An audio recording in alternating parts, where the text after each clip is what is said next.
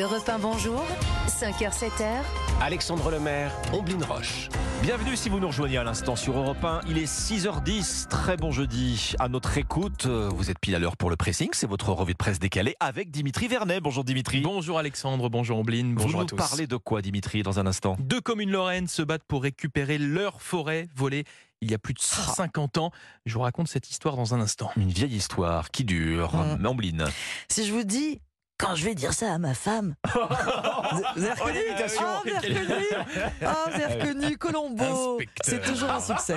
Oh, ça c'est collector. L'imitation de, de- de Colombo par Omblin Roche. Alors là, On la ressortira. on va se garder ça sous le Mm. coude. Bon, moi je lis ce matin dans, dans le- dans le Figaro que la sécurité routière prépare un plan contre la triche, la triche à l'examen du code de la route. Ah oui. Et oui, elle a explosé euh, cette triche depuis que les centres d'examen, vous savez, ont été privatisés. Ça remonte à, à quelques années maintenant. Alors tout y passe. hein. Euh, le Figaro dresse la liste de la gruge, euh, des surveillants véreux, des auto-écoles complices. Pas toutes, loin de là, mais certaines. Euh, des bons plans qu'on va s'échanger comme ça sur les réseaux sociaux. D'après les syndicats d'inspecteurs du permis, en fait, il y aurait 4 candidats sur 10 Ah, c'est presque la moitié. qui achètent, mais oui, qui achètent leur, leur examen du code hein, sans, sans bosser.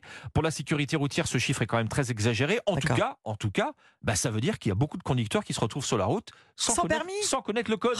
mais non, sans connaître le code. Sans connaître le code. Et vous dites acheter, Alexandre. C'est-à-dire qu'on paye pour avoir le code sans travailler. Et ben comme ce jeune homme euh, que dans, dans les colonnes du Figaro là qui explique euh, Ah oui, bah, qu'il a payé un surveillant euh, dans une salle d'examen 2000 euros il a payé. Alors pendant Ah l'examen voilà il y a, il y a son complice donc le surveillant qui venait contrôler ses réponses et si elles étaient fausses bah hop c'est lui qui répondait à sa place. Dans certains Ah cas oui. vous avez même des candidats en fait qui ne prennent même plus la peine de se déplacer. Ils sont inscrits à un centre d'examen fantôme à Mmh. l'adresse indiquée il y a rien. Le centre n'existe pas. En fait, bah, on découvre que, que la fraude se pratique à grande échelle. Vous avez des centres d'examen comme ça qui sont pourtant agréés, hein, bien sûr, Mm. euh, qui en font tout un business et on s'échange les bonnes adresses sous le manteau, en gros les centres où on peut euh, avoir son code euh, sans travailler. C'est assez Bah, dingue. hein. Elle Mm. propose quoi, euh, la sécurité routière, pour empêcher la triche? Alors on n'a pas encore le détail de ces mesures, elles vont être bientôt euh, dévoilées, mais en fait tout ça va aller dans le sens d'un renforcement de la réglementation des centres d'examen, Mhm. parce qu'il est là hein, le cœur du problème. Jusqu'ici, la sécurité routière, elle compte surtout sur une procédure contradictoire pour confondre les tricheurs. Ça veut dire que les tricheurs, quand ils sont repérés, ils sont entendus, et quand les faits sont là, eh bien leur code euh, est, est annulé, évidemment. Mais c'est très lourd, ce sont des procédures individuelles, et on ne prend pas le problème à la racine, finalement, Finalement. pour mettre fin à ce commerce illégal, parce que c'est bien devenu un de commerce ça, oui. pour acheter l'examen du code. On attend donc le détail de ces mesures qui seront dévoilées euh, par la sécurité routière. Dimitri, vous Bon, nous emmenez en, en Lorraine ça. ce matin. La Lorraine où, où- où deux villages sont en train de se déchirer euh, autour d'un bout de forêt. Chaque village essaie de, de le récupérer de son côté. Oui, alors c'est une histoire re- relatée par l'Est républicain. On parle là de Raon-sur-Plaine et de Raon-les-Lots, deux petits villages qui depuis des années en fait font tout leur possible pour récupérer un bois de 2000 hectares appartenant officiellement à une commune voisine, Grandfontaine, située en Alsace. Donc c'est un combat à À trois. trois- Ah oui, il y a À trois, ah oui, il y a trois villages qui se battent. euh, Et pourquoi ils veulent récupérer cette forêt? Eh bien parce qu'historiquement, ces 2000 hectares, eh bien ils sont à eux. Avant 1871, ce bois était la propriété de ces deux petites communes.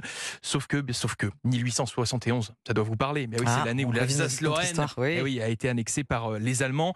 Raon-sur-Plaine et Raon-les-Lots ont résisté, résistent malgré tout. Ces deux petits villages refusent de passer sous pavillon de l'Empire allemand. Lors du traité de Francfort, l'Allemagne décide donc de laisser Raon-sur-Plaine et Raon-les-Lots en France, mais souhaite malgré tout récupérer leur forêt, forêt stratégique, puisqu'elle se trouve à la frontière entre Alsace, Meurthe-et-Moselle et Vosges, Donc on a d'un côté deux villages lorrains, c'est ça, et un village alsacien de l'autre. hein. qui est passé sous pavillon allemand. Donc, Voilà. c'est- à, ce moment-là, hein, vous, vous- vous le disiez, euh, que, que les communes ont, perdu leur forêt hein, Oui. à l'évolution de la carte de France. Exactement. En fait, hein. Et finalement, cette, petite forêt, elle ne la retrouve, ces communes ne la retrouveront jamais, puisque lorsque l'Alsace-Lorraine redevient française en 1918, hein, dans Oui. le traité de Versailles, eh bien cette forêt ne leur revient pas, mais est attribuée à Grandfontaine, hein, une commune voisine. Raon-sur-Plaine et Raon-les-Lots se sont fait voler leur forêt. Alors on est en Mm. 2023 hein, désormais. Plus de 150 ans euh, sont passés. Et ça dure encore. Mais ça dure encore, ben oui, encore, puisque ces communes continuent de se battre hein, pour récupérer ce petit bout de territoire. Un combat qui peut paraître futile sur le papier, vous allez me dire. Eh bien, pas vraiment, puisque pour ces deux petites communes, ne plus avoir cette forêt, c'est tout d'abord un manque à gagner. Bah, Eh oui. 2000 hectares, c'est pas rien. hein. Et oui, c'est un manque à gagner de 70 000 euros par an hein, avec les subventions de, de Ah oui. l'État, ce qui est énorme hein, pour ces villages de 40 et et 150 habitants. Et au-delà de l'aspect financier, il y a également le poids de l'histoire hein, qui rentre en compte car oui, Raon-sur-Plaine et Raon-les-Laux ont résisté à l'Allemagne Oui. au détriment de leur forêt. Il serait quand même plutôt légitime qu'ils la récupèrent. Voilà, les deux maires lorrains ont demandé l'organisation d'une enquête publique aux préfectures des Vosges, de la Meurthe-et-Moselle et du Bas-Rhin. Une demande qui est restée pour l'instant sans suite. Voilà. 150 ans d'histoire et c'est pas terminé. Et c'est toujours pas fini. Ombline. Il est l'un des personnages les plus iconiques de la télévision dont la popularité depuis 1971 ne s'est jamais démentie. Le magazine Le Point revient sur l'extraordinaire destin du lieutenant de la brigade criminelle de Los Angeles. Des paysages et des couchers de soleil, il y en a chez moi des dizaines pour la simple et bonne raison que ma femme les peint elle-même.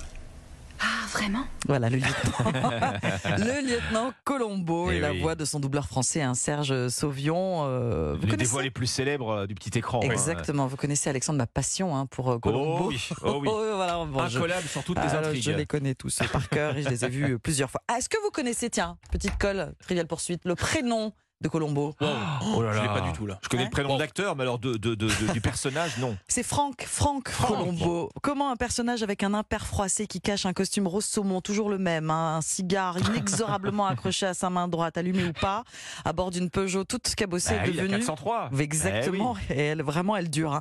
Il est devenu l'un des policiers de fiction les plus célèbres au monde. Pourquoi? Eh bien pour tout ça en fait. Colombo, c'est Peter Falk, son regard rieur qui improvise des scènes, des dialogues, il surjoue la naïveté de l'humour à chaque épisode et pas vraiment de violence. Et jamais un coup de feu. Non, très peu. Enfin, en tout Très cas, il n'y a pas de sang. peu. Mais à la base de chaque histoire, il ne faut pas oublier qu'un meurtre a été commis. Oui, alors hein, c'est pour ça que même. parfois il y a des coups de feu, mais il n'y a pas de sang. Et paradoxalement, en fait, ce meurtre, c'est secondaire. Parce que, quand même, imaginez juste, juste une seconde la séance de brainstorming des créateurs. On va faire une série policière, on verra le meurtre, Eh on oui, connaîtra oui. l'auteur et le mobile dès les premières Oui. minutes. Bon, c'est effectivement le, le- le concept un peu paradoxal d'une série policière euh, sans suspense, mais pourtant ça a marché tout de suite. Oui, parce que l'idée est tout simplement géniale. On se délecte de la manière dont ce lieutenant qui ne paye pas de mine va cheminer. Euh, le sel sera de savoir comment Colombo agit, co- de voir Colombo à l'œuvre, écrit euh, Le Point.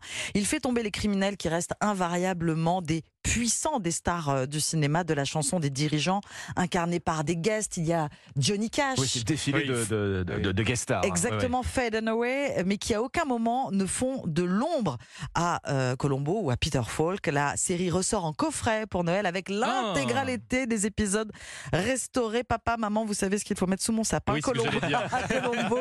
Vous connaissez tout par cœur. Oui, alors c'est vrai, j'avoue. Bon. Mais Je, mais je les regarde tellement avec plaisir, vous imaginez pas. Puis on, on, on s'en lasse pas. hein. Bon, Ça n'a pas pris une ride, je suis bien d'accord, c'est sur le point.fr. vous nous refaites la petite imitation de, de Colombo Si vous savez ce que veut dire ma femme.